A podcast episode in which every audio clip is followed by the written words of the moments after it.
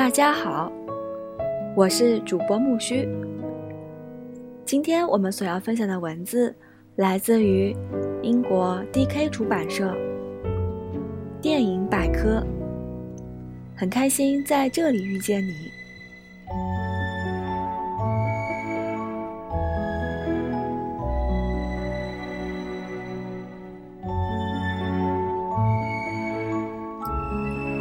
美女与野兽》，一九四六年。孩子，相信我们所说的一切。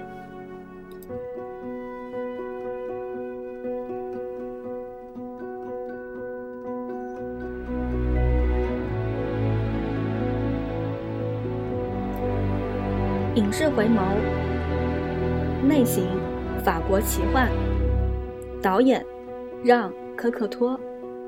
编剧让·科克托，主演让·马雷，若塞特·戴。印钱。一九零二年，乔治·梅里爱执导的《月球之旅》是一部早期特效奇幻电影。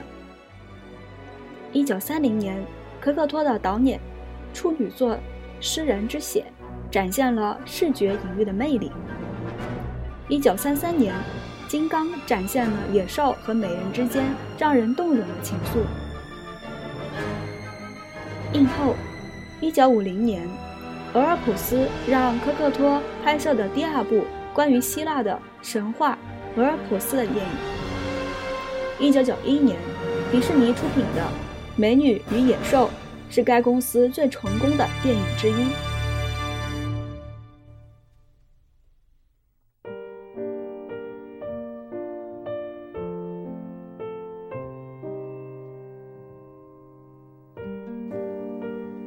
帕托之所以能够拍摄出打动成人的作品，其秘密在于他探索了孩子的想象空间。出自于大卫·汤姆逊，二零零八年，你看过吗？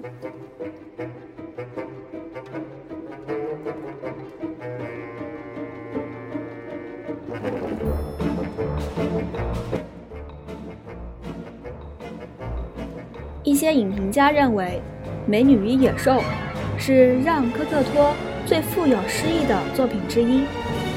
该片描述了一个年轻女孩，若塞特·戴氏，被囚禁在野兽让·马雷氏他的城堡之中。女孩最初厌恶野兽，但后来她感受到野兽内心的善良，并与他相爱。通过认真坦率的描述，科克托把这个故事从睡前故事升华到深刻的道德层面。在执导《美女与野兽》之前的四十年来，科克托一直都是诗人。他1930年的导演处女作《诗人之血》就是以诗意为主题。这部时长55分钟的实验电影。讲述了神话诗人俄尔普斯。科克多强烈否认自己首部长篇电影《美女与野兽》具有任何象征意义。虽然他也认为失忆是一种无意识的过程。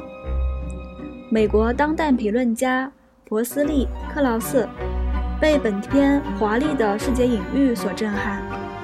与此同时，影片简单直白的叙述方法。也令人印象极为深刻。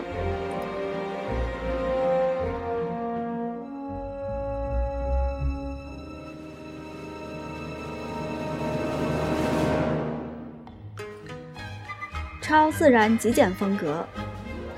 本片开头没有直接讲述故事，而是展现了科克托在学校黑板写字的场景。科克托之所以这么开篇。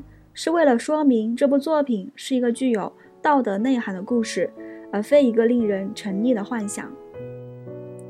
孩子相信我们所说的一切，他写道。片中的野兽宫殿更像是舞台布景，而不是幻想世界。宫殿中显现的魔力是超现实主义，而非荒诞主义。墙面和桌子中延伸出的真实的手臂和胳膊来捧。捧烛倒酒。女像柱上的真实人脸不仅能够转动眼珠，而且可以喷吐烟雾。这一切让人联想起的不是格林兄弟的可童话故事，而是萨尔瓦多·达利的艺术作品，令人不安，却更加成熟动人。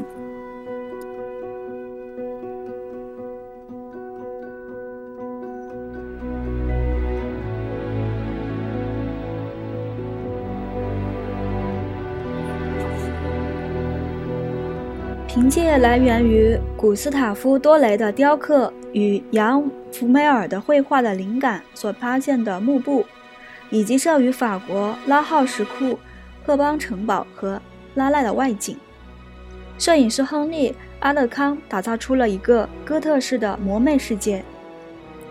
科克托赞扬阿勒康实现了现实主义局限下的超自然效果。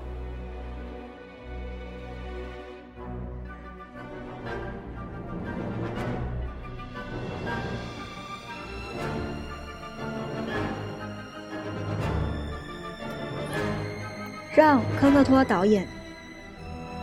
一八八九年，集编剧、艺术家、导演一身的让·科克托生于巴黎近郊。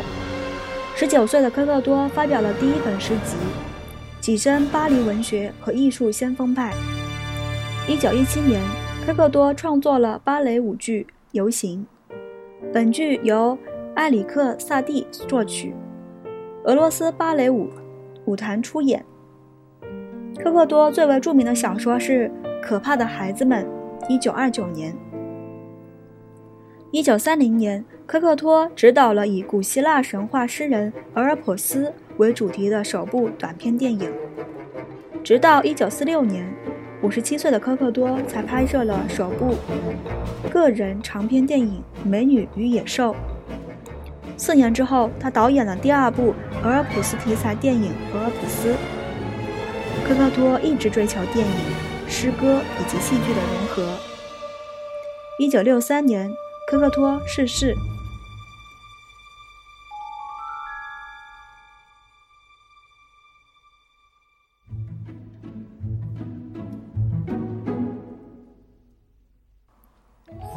让·科克多导演，主要作品：一九三零年《诗人之血》，一九四六年。《美女与野兽》，一九五零年，《俄尔普斯》，一九六二年，《俄尔普斯的遗嘱》。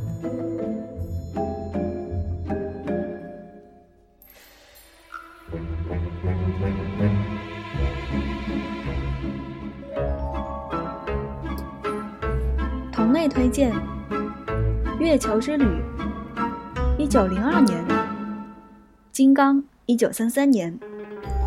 美丽的瓦西利亚，一九三九年；红灵宴，一九四八年；猎人之夜，一九五五年。